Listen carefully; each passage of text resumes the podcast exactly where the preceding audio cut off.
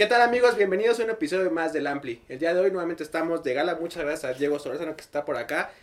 ¿Qué les puedo decir? El ansiado regreso de los Dynamite. Vamos a estar platicando sobre lo, pues, lo que se viene, fechas, eh, anécdotas, ya saben, todo lo que les gusta. Recuerden que estamos en todas las plataformas de su preferencia, digitales, perdón. Y suscríbanse al canal, nos ayudan mucho con eso.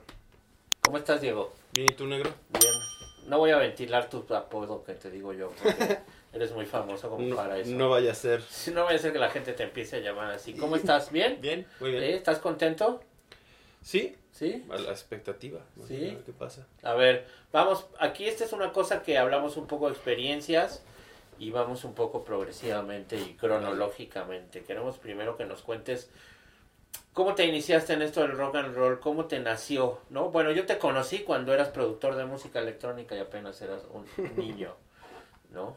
Pero cómo, cómo primero llegaste a la electrónica, luego te fuiste al rock, pero tus papás te apoyaron, no te apoyaron, ¿cómo, cómo fue tú esta onda? ¿No te gustaba la escuela, no te gustaban las matemáticas? Nada de eso. Ve, Bastante malo para la escuela. De hecho, en la escuela le hablaron a mis dos padres para decirles que yo tenía problemas de, de aprendizaje y que debía de ir a una escuela especial, Ujú. ¿no? Para, le llaman ahora necesidades especiales, ¿no? Este, de, de aprendizaje y matemáticas, porque soy disléxico fuerte y además eh, tengo síndrome de déficit de atención, entonces no podía sentarme en la escuela. Y ahí empecé, yo iba a una escuela que está, sigue estando ahí yo creo, porque tu- tuvo algunos problemas de corrupción, me enteré, me enteré ahora. No, bueno, Sí. ni la educación se salva. Exacto. Sí, está cañón, ¿eh? y Lo bueno que no fuiste víctima de todo ese, ese proceso en ese tiempo, ¿no? Bueno, igual ya estaba formándose yo, creo que sí. Pero a ver, ya, ya, ya suelta la sopa, ya dinos qué escuela es. Eh, se llama Colegio Bilbao. El Colegio Bilbao es un colegio que se inició por eh, exiliados vascos de eh, eh, la Segunda Guerra, ¿no? o Oh. Franco. Entonces era una escuela muy liberal. Era una escuela muy liberal y era una escuela que estaba justo basada, toda la creencia estaba basada en, en naturaleza, porque estaba en el kilómetro 16 de Desierto de los Leones. Entonces teníamos composta, vacas, conejos, Ya. eh, clases agropecuarias, eh, muy conscientes sobre eh, la naturaleza y el ambiente, etc. Y como suele pasar, todas estas cosas que empiezan muy bien, eh, en algún momento este, se corrompen y eh, empezó ahí a haber este, problemas de dinero, qué sé yo, pero cuando yo estuve ahí quizá ya estaba empezando eso. Eh, pero en esa escuela sí tuve muchos problemas siempre, que no me salí de ahí, pero tuve muchos problemas porque siempre estaba muy distraído y pensando en otras cosas que no eran las materias que tenía que estar este, cursando. ¿no? Ok. Em, ¿Y la música cómo llega a ti? Yo tomaba el colectivo del, del colegio, en ese entonces vivía en la Colonia del Valle con mis papás y mi hermano, entonces yo tomaba el colectivo del colegio, eh, que era una hora y cuarto, porque era desde Coajimalpa, el colectivo haciendo todas las paradas, Ok. hasta llegar a la Colonia del Valle y ahí eh, es donde más empecé a escuchar música. No sé, no me acuerdo en qué momento, o sea, ya años antes había tenido como un acercamiento con la música, pero ahí ya tenía un Walkman y los cassettes, ¿no? Ok. Entonces ahí tenía, eh, por ejemplo, Use Your Illusion, De Guns N' Roses. exacto, y el que más me, me, este, el que más escuchaba y el que casi casi borré de tanto ponerle play es el Nevermind de Nirvana. ¿no? Ok. Pero luego entonces, ¿cómo? Porque nos conocimos en Noise Lab, ¿no? Tú habías llevado unos tracks ahí a unos compilados y, y ¿cómo llega la música electrónica a tu vida? Eh, también soy parte de esa generación a la cual le llegó así un poquito cerca, este, no cerca, ¿no? O sea, pasó y había quien lo tomaba y quien no, ¿no? Este, Loren Garnier y Daft Punk, eh, los Chemical Brothers, Fatboy Slim, eh, Alan Brax. Uy, Alan Brax, ya no me acordaba de Alan Brax. Claro. ¿Y ¿Quién más estaba ahí? Este, que era muy popular. Muchos DJs, ¿no? Darren Emerson, Tiga. Tiga, eh, Underworld también me gustaba mucho. Y ya tocaba yo antes, ya, o sea, ya había aprendido a tocar la batería y la guitarra. Eh, y, tuve bandas así, ya sabes, como no, no terminé la preparatoria, pero, o sea, yo, yo no fui al viaje de graduación, pero sí toqué. Ok, ok. Te dijeron, toca aquí. ¿Era la misma escuela en Bilbao, en la prepa? Porque todos mis amigos se quedaron ahí. Ok. Entonces tenía una banda con ellos y me dijeron, pues bueno, regresa, este, regresa a tocar para la fecha de la... No fui al viaje, Ok. pero sí toqué en la, en la fiesta. Entonces tocaba la batería y la guitarra. Y cuando llegó todo esto de la música electrónica, para mí fue como este, darle vuelta así al, ¿no? a la cámara por completo. Y empecé a ver que habían ciertas reglas que se rompían en la música electrónica que estaban muy establecidas en la música como de guitarra. ¿no? Ok. Y cuando escuché el, el de eh, Homework de Daft Punk, por ejemplo, Sí. a mí me parecía como un disco de rock Sí. pero sonaba como tenía pues, tenía cajas de ritmo y sintetizadores y sampleos a todo lo que daba ¿no? entonces ahí empecé a hacer música electrónica entendí eh, con mi poco conocimiento en Windows 98 cómo usarlo el programa de Cubase no y este El famoso Cubase. y de ahí ha sido un matrimonio que ese ese sí me ha durado no Ah, sigues trabajando en Cubase. Exacto. Bueno, ahorita llegamos a eso. y empecé a hacer música electrónica y ahí fue cuando nos conocimos y, empezó, y, aquí pasaba también todo eso ¿te Sí, acuerdas? claro. había mucho Había mucho había muchas fiestas y DJs y todo no Sí, y, y Héctor Mijangos, que era la cabeza de Noisland, pues encabezaba un poco también ese movimiento total y te... Y pues ahí te, te fogueaste un poco en ese momento. ¿no? muchísimo contigo Con Eric Martino. con Eric con Uriel Con Alexis. con Alexis eso me aprendí muchísimo, ¿no? Aprendí muchísimo también porque trabajé en una estación de radio. Este, en Radioactivo trabajé, este, pues como de, eh, ¿cómo le puedo decir? Este, ¿cómo le dicen? Eh, pasante, ¿no? Exacto. No te pagaban, obviamente. No, pero ahí aprendí muchísimo de música. ¿no? Oye, pues estaba súper bien, perdón que te interrumpa, pero ahí, ahora que vino también Sopitas, saludos si nos está viendo Sopitas, nos platicó eso, ¿no? Que también fue y se quedó ahí como pidiendo chance, tocando, hasta que le dijeron, bueno, pues ya métete y empieza a, le- pues a chambear, ¿no? Hasta cierto punto.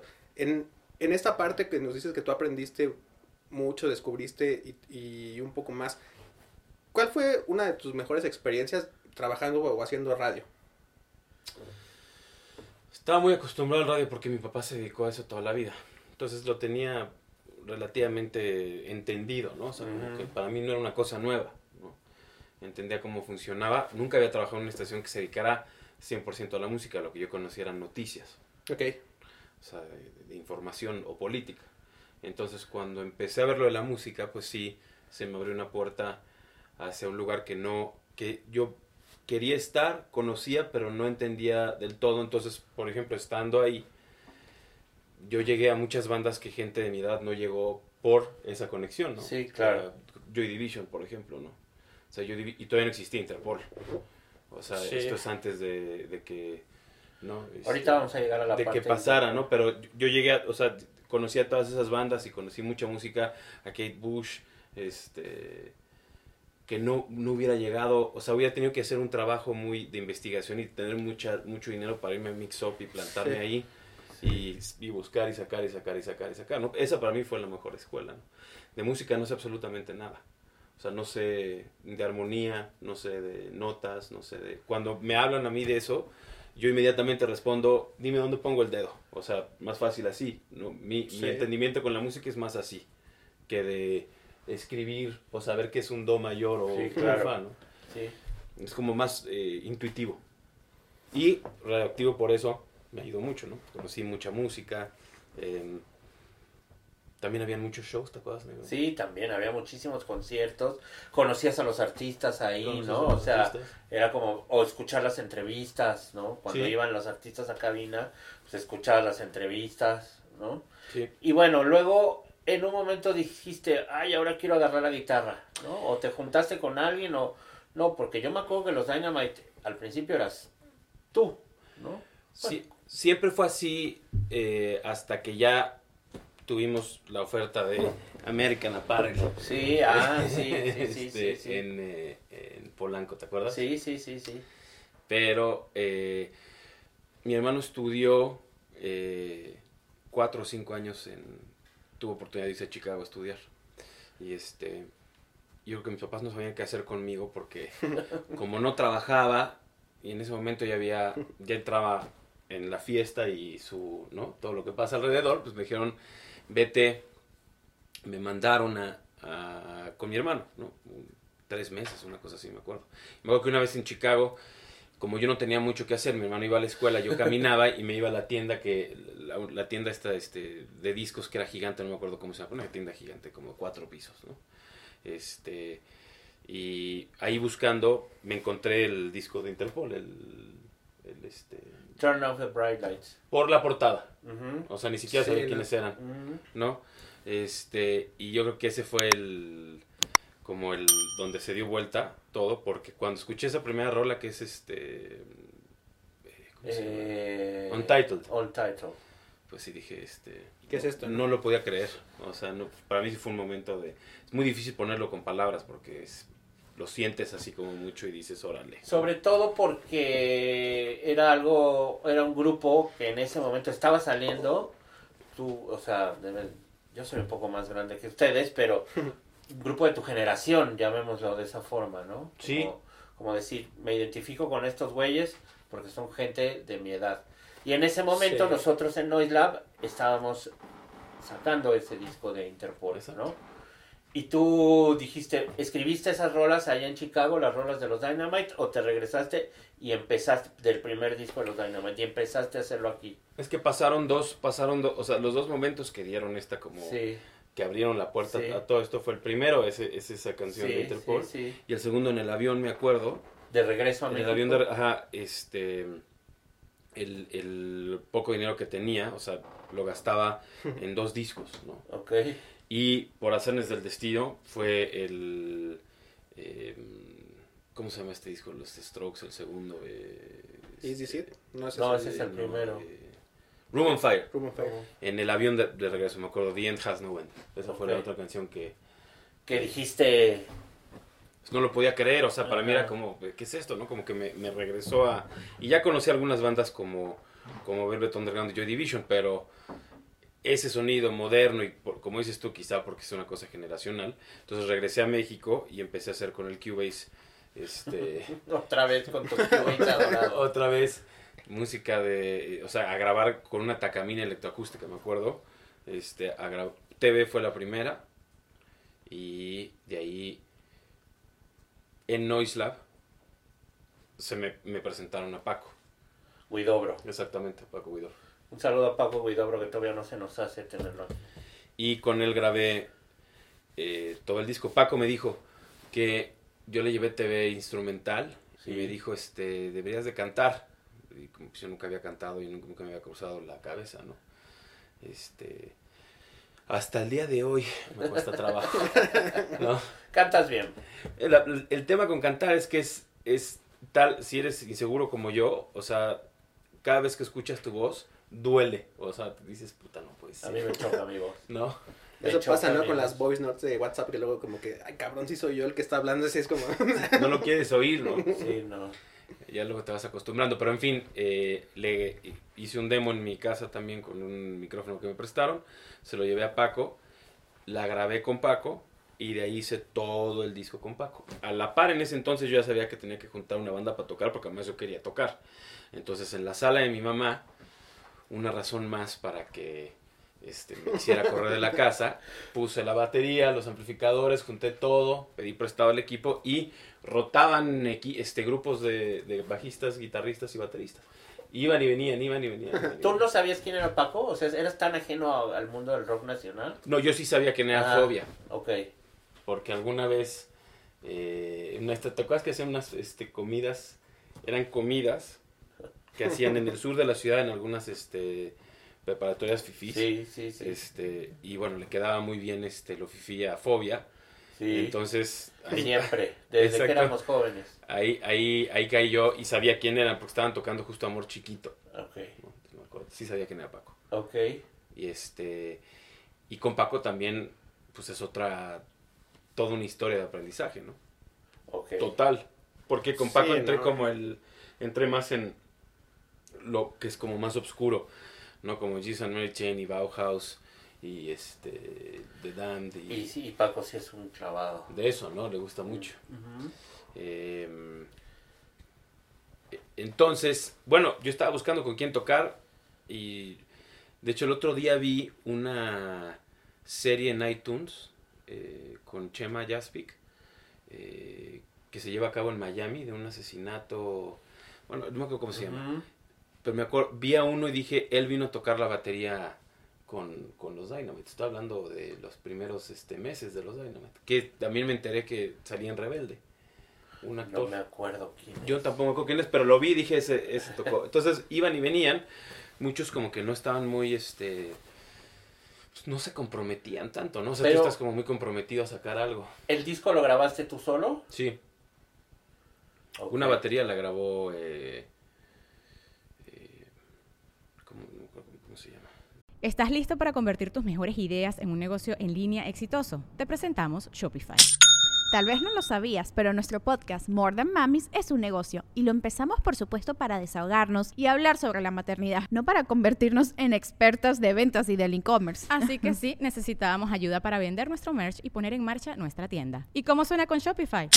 Llegó otra venta. Shopify es la plataforma de comercio que está revolucionando millones de negocios en todo el mundo. Ya seas un emprendedor desde tu casa o desde donde sea, Shopify es la única herramienta que necesitas para iniciar, administrar y hacer crecer tu negocio sin dificultades. Con Shopify puedo gestionar pedidos, envíos y pagos desde cualquier lugar, brindándote toda la información y estadísticas de tus ventas al detalle. Regístrate para un periodo de prueba con tan solo un dólar al mes en shopify.com barra sonoro, todo en minúsculas. Ve a shopify.com barra sonoro para llevar tu negocio al siguiente nivel. Shopify.com barra sonoro. Bueno, Paco grabó algunas Sí, cosas. Paco, sí, supongo. Este, y yo lo demás, y en el Inter está tratando de sacar la, eh, pues la banda a tocar. Te digo que fueron muchos, muchos este, intentos con diferentes, este, pues con diferentes personas. ¿no? Personajes. Hasta que llegaste a la banda. Pero eso pasó una vez que ya estaba cerrado, Sí. A través de Noiselab eh, se había vendido TV a Telcel, A tercer, sí. para una campaña de, Sí. enorme, ¿no? Sí, sí, y después vino Rocampeonato y todo eso. Justo a eso iba al- a lo del campeonato, porque lo habían, tú, no me acuerdo en qué, con quién lo platicábamos, que justo fue, para los Dynamite, ¿qué, qué, qué, qué impulso tuvo el campeonato? O sea, ¿tú cómo lo consideras? Pues nos puso a tocar en escenarios este, gigantes. Que nosotros, para nosotros era imposible llegar en ese momento. Y en ciudades donde también era todavía más difícil llegar en ese momento. Chihuahua, Sí.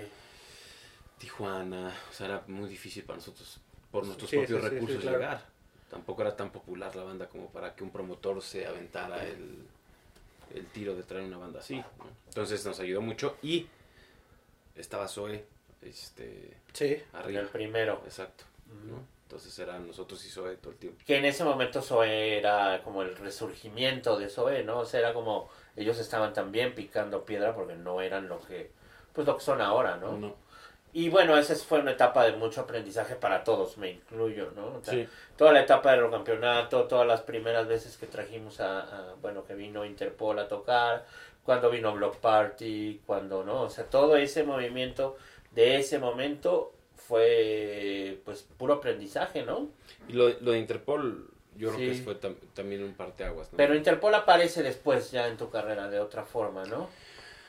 Bueno, la primera es el Palacio de los Deportes Sí. y el World Trade Center, ¿no? Sí. Esos dos. Eso deberemos de hacer un, Un algo. sí, un, un documental, Sí. nada más de contar esa historia, porque no nos vamos a extender mucho, pero casi se cae el... Es que no existía lo que es ahora el Pepsi Center. No. Durante muchos años en lo que era el Hotel de México, antes de que fuera World Trade Center, que por ahí tocó Polis, Radio Futura, Soda Stereo, y muchos grupos tocaban en la parte de arriba del estacionamiento, y lo que había abajo, pues era nada, ¿no? Era el estacionamiento. Entonces, pues, eh, Interpol tocó ahí, no, no, no, no esperábamos, la verdad, tal, tal reacción de la gente, se llenó, y cada que brincaba la gente se movía el escenario, se movía el piso y fue muy difícil. Sí, lo tuvieron que cambiar, ¿no? No, incluso la segunda fecha se tuvo que hacer dos meses después en el Palacio de los Deportes porque ya el World Trade Center se nos caía, ¿te Sí. acuerdas? ¿No? Yo me acuerdo eh, ver al, al- eh, los músicos pues como estaban en su onda eh, los Interpol estaban tan prendidos y era la primera vez que tocaban en México y estaban ¿no? en- con el rush arriba del escenario no se dan tanto cuenta pero la gente de su staff estaba realmente paniqueada o sea en ese momento le hablaron a su manager y le dijeron mañana no queremos tocar aquí porque esto se va a caer ¿no? Sí, ¿De sobre, plano? to- sobre todo el, creo que el ingeniero de audio, ¿no? sí, sí, Ese sí. andaba, ese andaba, este, Nervioso. pariendo- sí, pariendo chayotes, porque este, sí estaba a punto de. Yo tampoco me di cuenta, ¿no? O sea, pues, yo estaba muy emocionado, yo estaba tocando con una banda que para mí era, Pues sí, lo que ya dijiste, la banda esta que te llevó un poco también de alguna forma a hacer los Dynamite. Y bueno, luego pasa, ¿no? Eh, pasa esta parte de los Dynamite. ¿Cómo, ¿Cómo llegas a Rey Pila? O sea, ¿en qué momento dices, ya quiero hacer otra banda? Creo que una cosa que pasó con los Dynamite es que se juntaron cosas que son este tanto factores que te pueden ayudar a hacer una cosa que es muy grande, ¿no? Y como eh, digo grande entre comillas, ¿no? Sí, O sea, sí, el sí, tamaño que sí. tenga, ¿no? O Sí, como el licuado para el drama y el teatro, ¿no? Y para que se te- y para que se caiga, ¿no? Sí. que de Entonces, eso está rodeado el rock and roll en el mundo también. 100%. Yo mal manejo y eh, de la gente que nos rodeaba Sí. y luego este falta de madurez de también de la banda, o sea, como muy todo muy eh, muy complicado, ¿no? Y todo también como muy poco claro de mi parte, porque ahora lo veo ya a la distancia y eh, el hubiera no existe, ¿no? Pero Ajá. siento que yo tuve que haber tomado más las riendas del, del proyecto porque siempre pensé y siempre creí, hasta ahora creo en la democracia de, de todo, ¿no? O sea, Sí. como de los, de, los temas creativos, de, la, o sea, es, es el trabajo en equipo, ¿no? Y a mí me costó mucho trabajo y muchos años encontrar un equipo con el que yo pudiera decir, bueno, con este sí puedo trabajar, ¿no? Este, se sacrifican muchas cosas por otras, de repente estás con gente que es tu amigo, o sea, tu, tu gente muy cercana, que a la que quieres mucho, pero no este, comparten los mismos, este, eh, ¿cómo se puede decir? Como los mismos eh, conceptos creativos, Sí. ¿no? Sí. Entonces, eh, decidí yo parar con los Dynamite porque también ya era mucha la presión de, de- de- y para esa edad, ¿no? Mucha la presión de, de decir que tenía que ser un disco en español y que, te- y que no sé qué y que Sí. este, EXA y que, no sé, ¿cómo se llama? Perdón, Babo, nunca creí, nunca quise presionar. ¿Cómo se llama? ¿Cómo se llama el de EXA? El, Jesse Cervantes. Que Jesse Cervantes y que no sé qué. Yo era de los que lo molestaba. Y para que un disco en Televisa. Este, pero además de eso se juntaba la falta de, o sea, creo que sí no, pues nunca fue una banda, Sí, claro. no, o sea, nunca fue una banda. Entonces ahí, este, yo tuve que haber sido muchísimo más, o sea, más como, este, Ten Reznor, ¿no? O como, este, el güey de Temi Impala, ¿cómo se llama este? Kevin Parker. Kevin Kevin Parker. ¿Cuánto tiempo pasó entre que dijiste ya esto lo pongo aquí en la congeladora? Bueno, no en la congeladora. Esto ya no me interesa a que empezaste a escribir canciones y formaste Rey Pila. Literal el mismo año. O Órale, sea, te lamentaste rápido. Sí, cuando se acabó empecé a hacer ya las canciones para Rey Pila y ese disco de Rey Pila eh, lo edité, En Arts and Crafts. eh, no, lo edité, en, eh, es, el primero salió con distribución de Sony, creo, sí, de. Sony, este, con otro management, este, y lo que pasa con los managers, ¿no? Es, este, es complicado, no es, no es una relación fácil, ¿no? Este, son unas Sí. cosas por otras, este, y cuando no, a mí, para mí, ¿no? Pues eso es personalmente, pero cuando trabajas con un manager que no le gusta la música o no sabe música, pues está cabrón, Sí, no. está cabrón. Sí, sí, sí, es, eso es muy complicado. Sí, Sí, cuando ves que nada más se interesan los números o, El billete. o todo este rollo, sí, pues lo, sí, todo lo que tiene que ver con números, ¿no? Ahora, por ejemplo, yo que trabajé en una plataforma de música digital y todo eso, veo que todos son números. ¿En dónde queda esta onda de la música, no? O sea, nosotros nos ponen, nos ponían KPIs, ¿no? Como si estuviéramos vendiendo acciones en el mercado o no sé, muy raro. Pero bueno, Es que- entonces, es la era, o sea, yo lo veo, es la era, bueno, desde mi punto de vista es la era de la, la venta de la popularidad, Claro. no del contenido. ¿no? De los likes ahora, ahora que está la, la de social media, pues está cabrón que todo, todo va en torno a eso, ¿no? O sea, como, Sí. eh, ¿quién nos platicaba Ah, pues esta Brisa, eh, no, esta Laura de Ita eh, nos decía, ¿no? Que pues para el de las Luz y Fuerza, que para ella vive, pues cuántos followers tienes, no sé si es como complicado el, el- lo- los requisitos que ahorita les ponen, que ya van un poquito más allá sobre la música, como tú bien estás comentando. Sí, es difícil. O sea, yo no, no sé. También creo que mi generación, ¿no? Y generaciones pasadas, negro, yo lo siento mucho. Sí, este, sí, sí, es... Sufre con eso mucho porque sí es un cambio que les cuesta mucho trabajo, sobre todo les hace perder seguridad, que tendría que decir, nos hace perder seguridad y nos sentimos hechos a un lado, ¿no? O sea, como de... Sí, claro. con eh, reggaetón o el trap, ¿no? O sea, como que también eso ha sido como la gente que sigue diciendo, que sigue pensando que el reggaetón no es música o que el trap... Sí, ya, Pues también no, ese sí, no, ya... no. Sí, ese discurso ya también está, ya, ya está, está, está pasado de moda. eh. Sí, ¿no? Y hasta la fecha, ¿eh? Sigue mucha gente diciendo, oye, y ahora, ahorita que decías de la experiencia esta con Interpol y, este show, ¿qué pasa cuando, o cómo llega el momento del primer Vive Latino, ¿no? O sea, ya cuando manejamos aquí luego también experiencias, decíamos, ¿no? Buenas, malas y ya en venues como importantes. Cuando te dicen, pues vas a ir al primer Vive Latino, ¿qué pasó por tu cabeza? Eso fue con los Dynamite, ¿no? Sí. Sí. Sí, sí. Eh, no me acuerdo muy bien, o sea, es que también eso pasó con los Dynamite, todo fue muy rápido. Sí, el ascenso sí fue muy, muy rápido. Entonces no, no me acuerdo muy bien. Me acuerdo que sí era esto, y luego era Interpol, el Palacio de los Deportes, y luego este, Block Party, Vive Latino, y ¿no? Ta, Sí. ta, ta, ta, como- ¿Lo veías muy agotador o lo, o lo veías muy entusiasmado? No, muy entusiasmado. Y ya, hoy lo veo como un este privilegio, como un accidente, ¿no? Claro. O sea, esa es la verdad. ¿no? O sea, Esos accidentes que dan mucho gusto, ¿no? Pues sí, y es- se juntaron muchas cosas, ¿no? O sea, yo tuve la oportunidad de estar ahí. Qué chingón, No. la neta, qué chingón. Oye, y bueno, Rey Pila, eh, ¿cuánto has, digo, hablaremos de que ya no va a haber Rey Pila o no? No, sí, claro. Sí, ok. Sobre todo porque ahí, este... Larga vida, Rey Pila. Pues Rosca y, y Güero son pues, como mi familia, ¿no? Claro. O sea, no, ahí sí no, no hay este... No hay vuelta atrás. ¿Cuánto tiempo diríamos hasta hoy que, que lleva Rey Pila? Do- Empezó 2010, 2010. ¿Cuántos discos?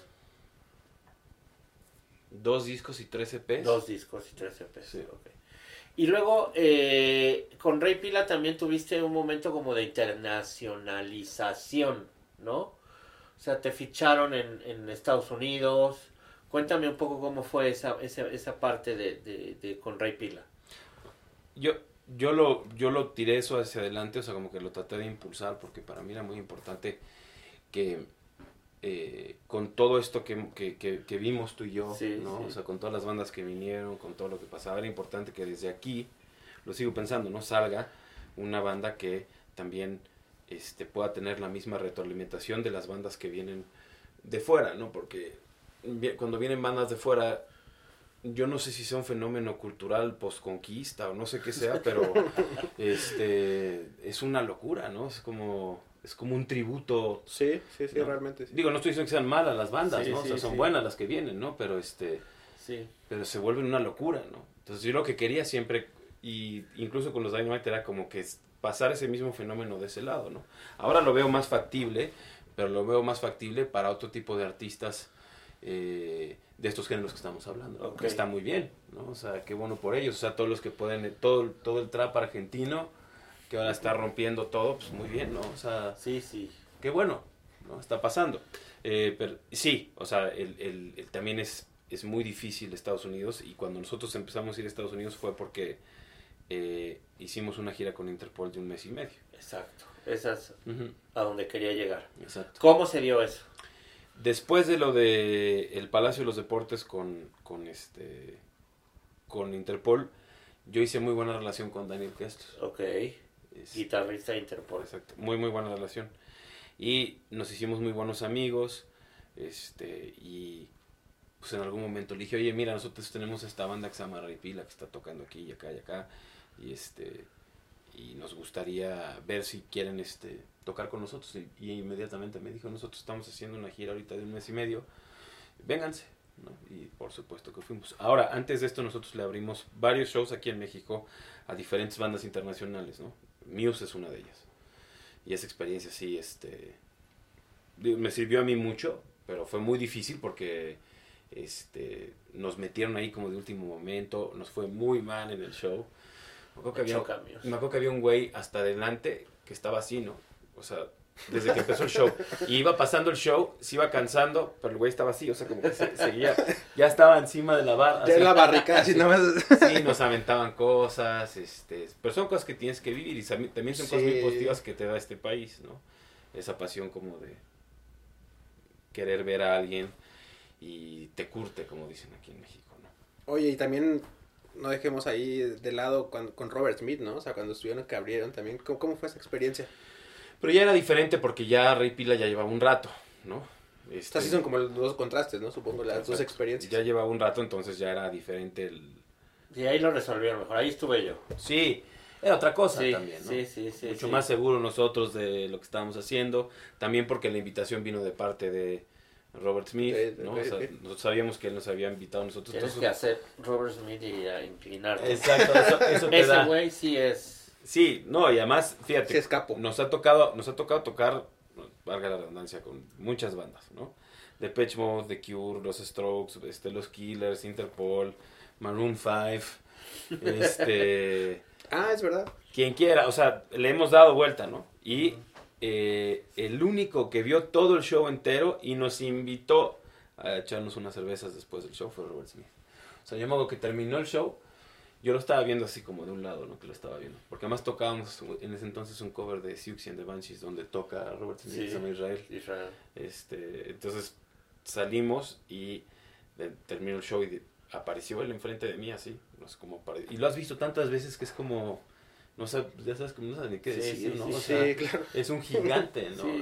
De la música, entonces... Pero dicen que él es muy buena onda. pues. No, bueno, o sea, yo creo que eso me hizo quererlo todavía más. O sea, porque se plantó enfrente de nosotros y nos dijo, oigan, qué buen show, este, me gustó muchísimo. Hasta dijo, vamos a tener que tocar igual, este, igual de bien que ustedes. Este. Este, Creo que hay unos videos, ¿no? Que donde Sí. él está como ahí detrás del escenario que pues, ustedes están tocando. No sé si fue de su canal y todo. Yo me acuerdo de haberlo visto. O bueno, ahí en YouTube. Pero sí está, Robert Smith está muy atento. O sea, como que Sí. está ahí vi- viéndolos y ustedes... pues, Y te tocando. pregunta, te pregunta y te escucha, que eso es muy difícil. Este, Sí, no, bueno. Es muy difícil encontrarlo en este negocio. ¿Qué recuerdas ahorita, así alguna, eh, aparte de lo que te, se te puso de frente y todo, alguna frase o algo que te haya marcado o que, que ese ya tú dijiste, puta, pues qué chingón, o sea, que, que me transmitió este... Platicamos con él un rato después y nos dijo que los managers no servían para nada. Eso fue lo que Eso nos y, dijo. y bastante, ¿sabes? No. Bueno, pues qué mejor. Si él te lo dice, ¿quién más te lo va a decir? Sí, así nos dijo. Aquí el kiwi le va a ir con el chisme a tu nuevo manager. Un saludo a Julio, a Ari Jackson. Jackson. Eh, Oye, sí. te voy a hacer una pregunta. ¿Qué, ¿Qué detonó? ¿Qué pasó? O sea, ¿qué, ¿cuál fue la razón que dijiste, regresan los Dynamite? Creo que ya había pasado el suficiente tiempo para que yo pueda tenerlo internaliz- este, interiorizado de alguna forma con más este, claridad y paz. Digerido, Digerido. dicen los vulgares, digerido y cagado. Exacto. Entonces, este, ya era como el momento para volverlo a tirar hacia adelante. Porque, digo, fue un poco dramático, si no es que decir muy dramático al final. Eh, y también, pues, es mi carrera, ¿no? Es, a fin de cuentas, esa banda la hice yo, esas Claro. canciones las hice yo. Yo eché a andar ese proyecto y todo, entonces...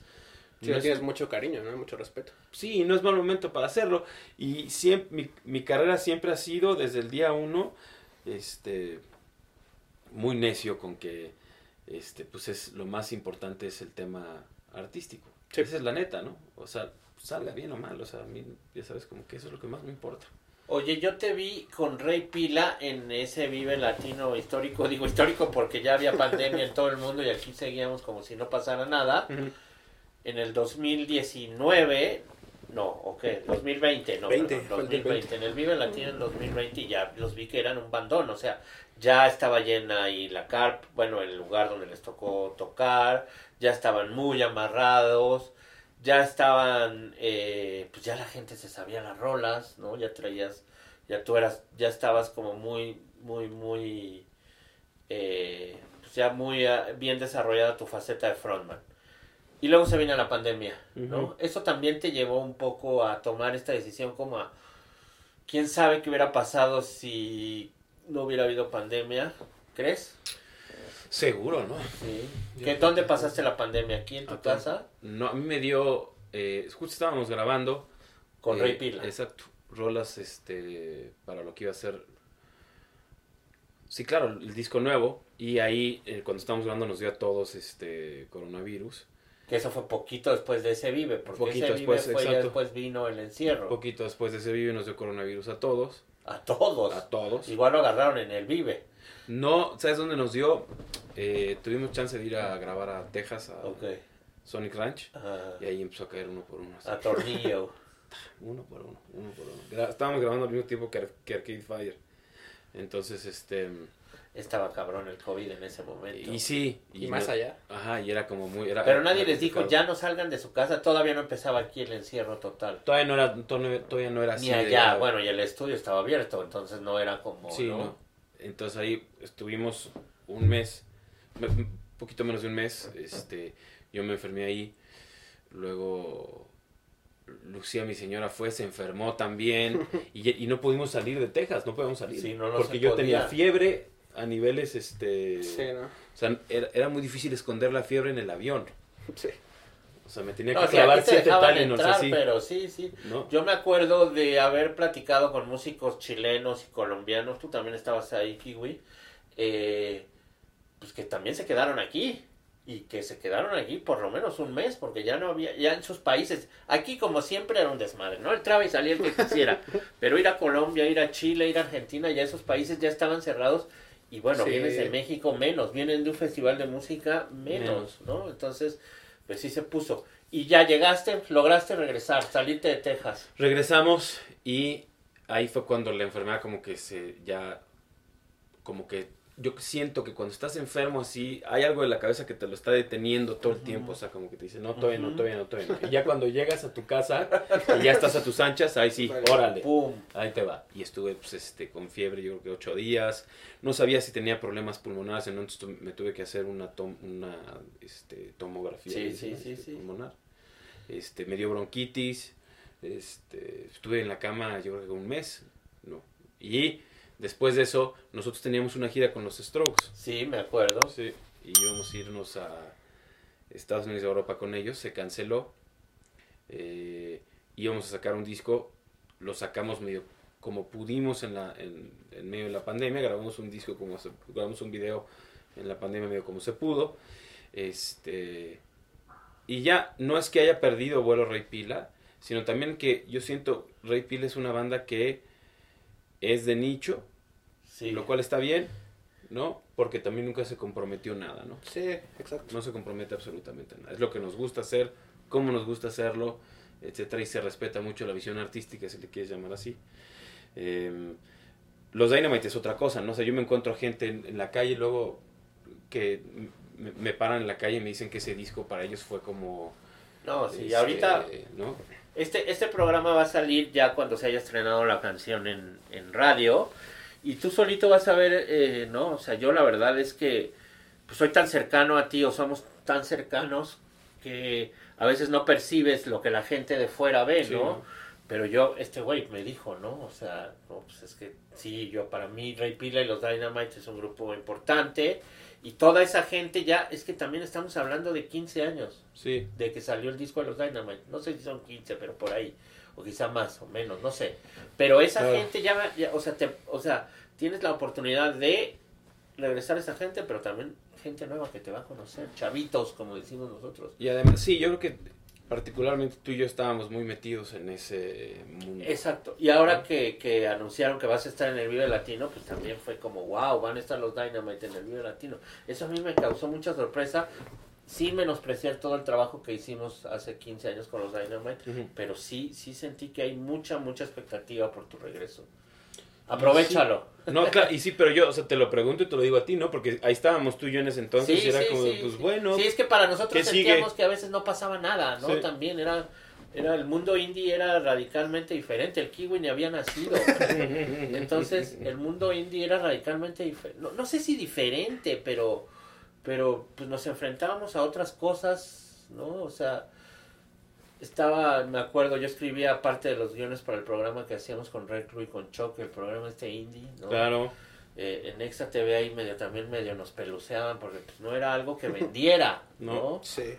Entonces, eh, yo ya venía de haber hecho un intento con Camilo Lara en Suave también, donde también al final pues, nos costó mucho trabajo. Hubo gente como los babasónicos que sí repuntaron su carrera aquí en México a partir de ese trabajo. Silverio, que también Bueno, estuvo aquí, y Zoé, ¿no? Entonces, era, era, era difícil y no era que nos hiciéramos ricos, ¿no? Ojalá nos hubiéramos hecho ricos todos con, No. con el mundo indie, pero me da mucho gusto ver esta expectativa que estás creando.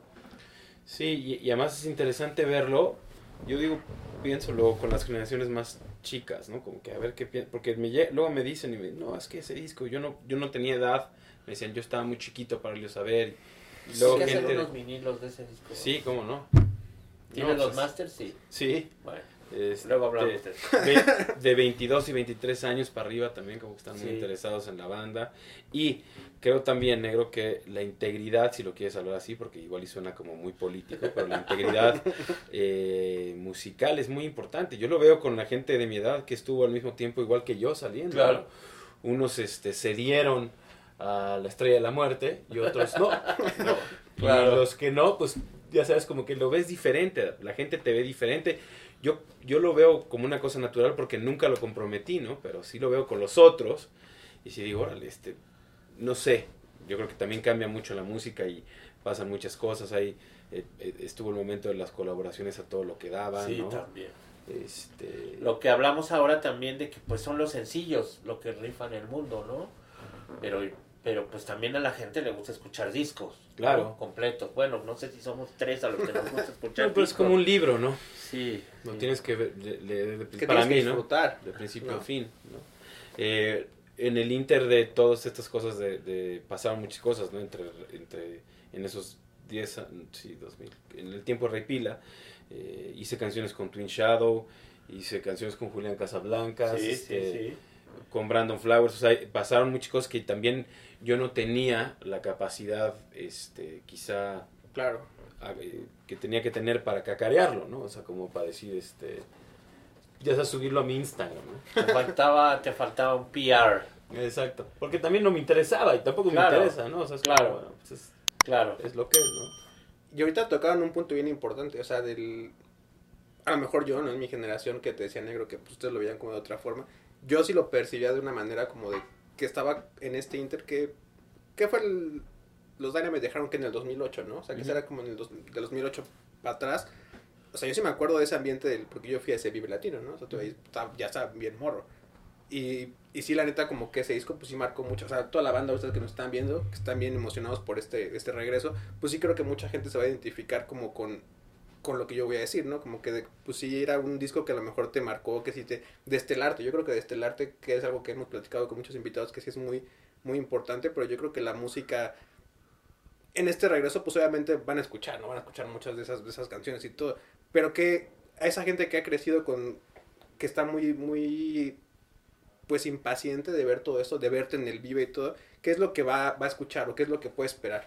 O sea, con base en lo que tú estás trabajando para el nuevo material.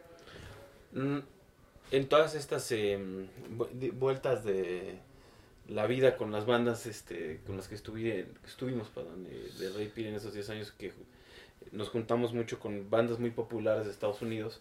Estábamos ahí cerca, ¿eh? O sea, como que de repente había entrada y salí, conocimos a mucha gente, ¿no? Sí. este el, el peso de los Strokes en el mundo es muy fuerte, ¿no? Entonces, este ellos por ellos llegamos al mundo de Daft Punk, Ok, ¿no? sí, este y de Phoenix, sí.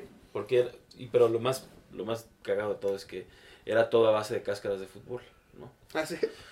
Entonces cuando yo estaba luego trabajando en grabando en Los Ángeles te- tenía que hacer alguna grabación para Rey Pila regresar Ujú. o incluso cosas de trabajo porque era mucho el empuje y el ir y ver y ver y ver y empujar me hablaban pa- me hablaba eh, me decían oye va a haber una cáscara en tal lugar pues, llegabas a la cáscara en la cáscara puede estar desde Diplo hasta los de Phoenix o hasta los Daft Punk que yo no sabía ni cómo eran este, por cierto, todos malísimos. Te regresaban puros tostadores y microondas, ya sabes, o sea, no, Sí. no, no- No tenía noción del fútbol. no, nada, nada, pero nada. Se ve que en Francia los que juegan fútbol son los que no son franceses, ¿no? Este, Y entonces ahí conocí a los de Phoenix, que luego nos invitaron a tocar aquí en la residencia que hicieron la última, antes de esta. Sí, Ok. en el Plaza. Exacto. Y ellos me presentaron con eh, Tomás y Manuel. ellos dos, junto con un tercero que se llama Cedric Ebert, son este Daft Punk. Cedric fue, estuvo con ellos desde el principio, Sí. hizo las giras con ellos cuando giraban ellos tres nada más, no que era con el primero. Sí. Este, y nos hicimos muy amigos, Cedric y yo particularmente muy amigos. Y en una borrachera le dije, oye, voy a echar otra vez a andar los Dynamite. ¿Qué, qué se te ocurre que podemos hacer? Entonces me dijo, ok, yo te voy a ayudar a hacer, o te sugiero hacer este show en vivo. Entonces empezamos a planear un show en vivo, ¿no? Este, basado en lo que Cedric y yo hemos creado y visto como para hacer el show en vivo una experiencia este, diferente, ¿no? Algo que pueda... Sobre todo yo quiero algo que le, que le guste a mi hermano de 21 años, porque no le gusta nada, ¿no? Entonces, si mi hermano de 21 años ve a puros güeyes tocando la guitarra, va a decir estos rucos, ¿no? Va a ser como una banda de jazz. Este ¿no? grupo sí, sí, sí. ¿no?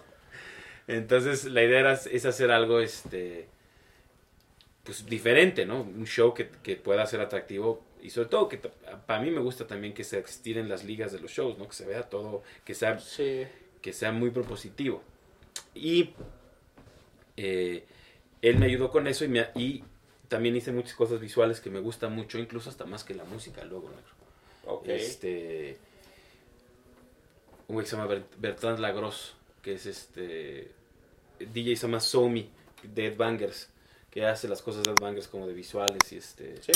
Y él también me echó la mano con, o sea, como que salieron todos estos este contactos y amigos y Sí, les dije, pues, voy a hacer esto y dijeron, "Ah, pues yo le entro, yo le entro, yo le entro, yo le entro y vamos Que a hacerlo". sirvan de algo tantas relaciones que has, Exactamente. que has cultivado en tantos años. Exactamente. Oye, ya para acabar, cuéntanos del sencillo. Eh, lo, lo que traté de hacer con ese sencillo es que se pareciera, obviamente ya pasó tanto tiempo desde ese disco de los Dynamite que ya mm, quizá sigo escuchando esa misma música, pero Se no es- llama, 1990. ok, No es este, no es el mismo sonido, pero trata de ser el mismo sonido, este, de lo pasado, ¿no? Y como decía, nunca comprometo o, o- o como que es tan fuerte la idea artística que luego digo, bueno, esto es lo que es, pero aquí sí había que meter como un freno de mano y decir, este, no puede ser tampoco una cosa muy diferente, ¿no? Entonces, pues está ahí. Pues no me queda más que desearte mucha suerte, Diego. Gracias, negro. Sabes que te aprecio un chingo. Igual. y que este este nuevo estos nuevos Dynamite o este nueva eh, lanzamiento o relanzamiento a los Dynamite te traiga lo que no te trajo el primero pero sobre todo apliques todo lo que has aprendido todos estos años no cometas las mismas cagadas otra vez Sí, cierto. Y que eh, Así se aprende. Exacto, ¿no? Y, y, y fuera del discurso este del reggaetón y todo esto, pues sí necesitamos música chida, nueva, local, eh, y, que, y que haya eh, grupos que pues no pongan el nombre de México en alto, porque eso suena ya también muy político, pero, Sí, ¿no? pero que calidad, ¿no? Sí. Lo que siempre hemos buscado, que lo que sí- y yo sé que tú estás muy muy clavado en eso y que nos vas a dar un material increíble. ¿Esperamos disco o vamos con más sencillos o, o de aquí al vive qué va a pasar en ese sentido? Sencillos, Sencillos. sencillos y videos, Ok. sí.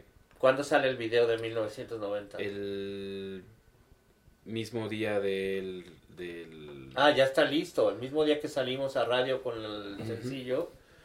Bueno, pues aquí les vamos a poner un fragmento del video. ¿no? Julio Arellano sale en el video. Uy, no, manager, actor. Eso es lo que he aprendido No todos estos de- años. no estamos hablando de los managers. Bueno, no, un saludo a Ari Jackson. Te lo encargo, Ari Jackson, por favor. Porque, ay. Qué chingón. Es un sí, batallar. pues mucho, mucho éxito. Mucha este suerte, nos, seguro nos vamos a ver en el Vive. Espero que me invites. Ahí Claro. estar arriba del escenario contigo para cada cagada que hagas te la voy a señalar. Y. Como entrenador, ¿no? Sí. Exacto. Como Bilardo. Así como Robert Smith estaba, iba a estar el negro, güey. Nada más se me Y luego que regrese Rey Pila también vienes, ya hablamos de Rey Pila, te traes al güero, Claro. ¿no? Al güero de güeros. Este, al güero de güeros. Y, y pues que sea que sea todo lo mejor para ti y que lleguemos al Vive Latino. Y yo, yo estoy No, seguro de que va a pasar. ¿no? segurísimo. Hay buena vibra, ¿no? Sí, ya, señor. ya nos chingamos dos años ahí enfermos y, Sí. y metidos en casa. Bueno, yo no me Sí. enfermé, gracias a Dios, pero, pero creo que... Pues ya, la- ya estás a punto de decir, ya la libré. Pues ya. A mí también me pegó muy cabrón el COVID. Oye, ya para terminar tenemos una sección ahí que es el famoso ¿qué prefieres? que elaboramos. No, es una, una serie de preguntas, están en tu... Ah, me Ampli. aquí en mi celular. Eh, puedes contestarnos solo uno u otro o pues ahí también... Siempre se expande un poquito la banda porque pues la respuesta es como... Yo no Pero tienes le por ahí a tú, decir ¿eh? América, Veracruz. ¿Cómo ves a México para el Mundial? ¿Cuáles son tus América Cruz? Azul, quise decir. Eh, ¿Cómo ves a México? ¿Crees que sí? El... Sí, el tuyo está bien. yo creo que van a pasar en segundo lugar de grupo. Sí, yo, yo también lo veo. O sea, creo que es la selección que no está tan favorita, por así decirlo, pero... Sí, sea, sí. Creo que el de Polonia sí lo sacamos. Argentina, la neta, creo que ya un empate sí es, sí es un buen resultado, pero sí lo pronostico como que sea un... O sea, una derrota. Y ya el último, pues, pues sí, sí lo veo como... Se más empieza otro torneo, ¿no? Sí, ya. Vamos cosa. a, vamos a, vamos a confiar Sí. en que toda la vibra que le mandamos siempre los mexicanos a la, a la selección los haga hacer un papel por lo menos digno. Sí, Cuarto partido, ya después del quinto ya veremos. ya vemos. Exacto. A ver, entonces, estas preguntas las hace este güey, así es que... Así que échale el pedo. A ver. ¿Qué prefieres, salir de gira con tu banda o estar en tu estudio trabajando o componiendo? Eh, estudio. Estudio. A ver, vamos una y una por aquí. ¿Qué prefieres? Eh, ¿Arctic Monkeys o Foo Fighters? Arctic Monkeys toda la vida. Ay, me chocan los Foo can- Fighters. ¿Canción favorita de los Arctic? Eh, do, you, do you wanna know? Sí. Sí. Ese fue el álbum, ¿no? ¿Ese se llamó? El- o lo No, ese es el... ¿Qué prefieres? ¿Tocar guitarra o cantar? O sea, si solo puedes hacer una, una u otra. Tocar guitarra. Julian Casablancas o Paul Banks. Eh, Julia Casablancas. Como cantante, ¿eh? No como cuate. No son tus cuates. pues también. También, ¿verdad? Y de y ahí, canción favorita de ambas bandas, de los Strokes o Interpol. Eh, the End Has No End y Untitled. Ok. Eh, ¿Cerveza clara o oscura? Clara. Esta ni te la voy a hacer porque sé que ni te gusta ni la cumbia ni la salsa. Eh, ¿Te gustaría viajar al futuro o al pasado en el tiempo? Al pasado. Y ver un concierto de Led Zeppelin, ¿no? O Ese de- siempre ha sido mi sueño Sí, en la vida. claro.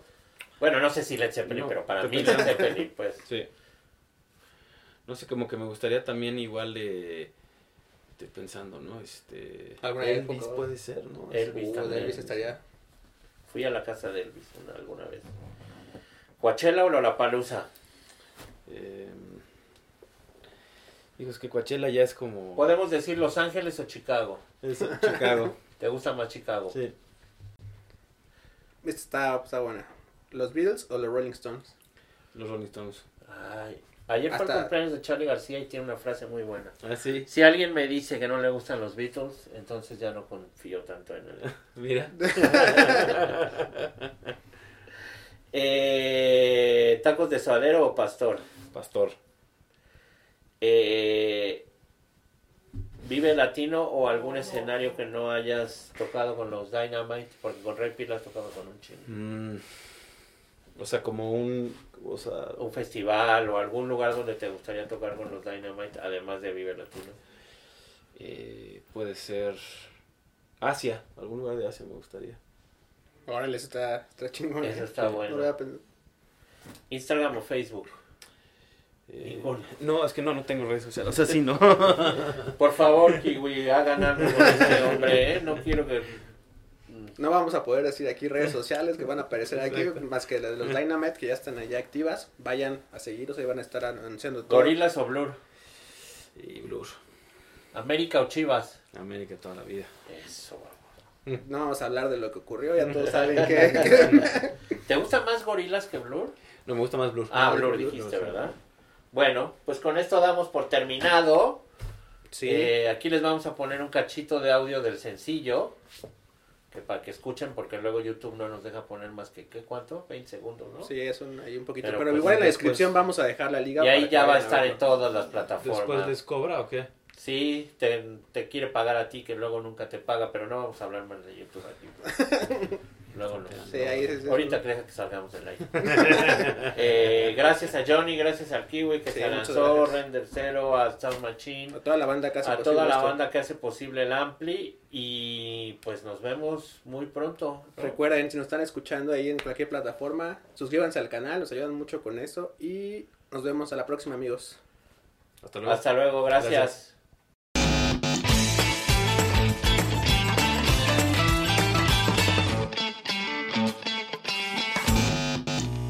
Life's better with American Family Insurance because our home policies help protect your dreams and come with peace of mind.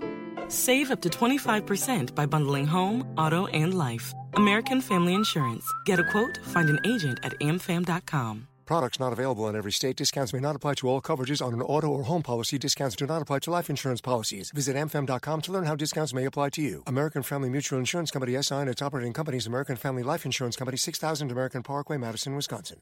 I'm Victoria Cash. Thanks for calling the Lucky Land Hotline. If you feel like you do the same thing every day, press 1. If you're ready to have some serious fun for the chance to redeem some serious prizes, press 2. We heard you loud and clear. So go to LuckyLandSlots.com right now and play over 100 social casino-style games for free. Get lucky today at LuckyLandSlots.com. Available to players in the U.S., excluding Washington and Michigan. No purchase necessary. VGW Group. Void where prohibited by law. 18 plus. Terms and conditions apply.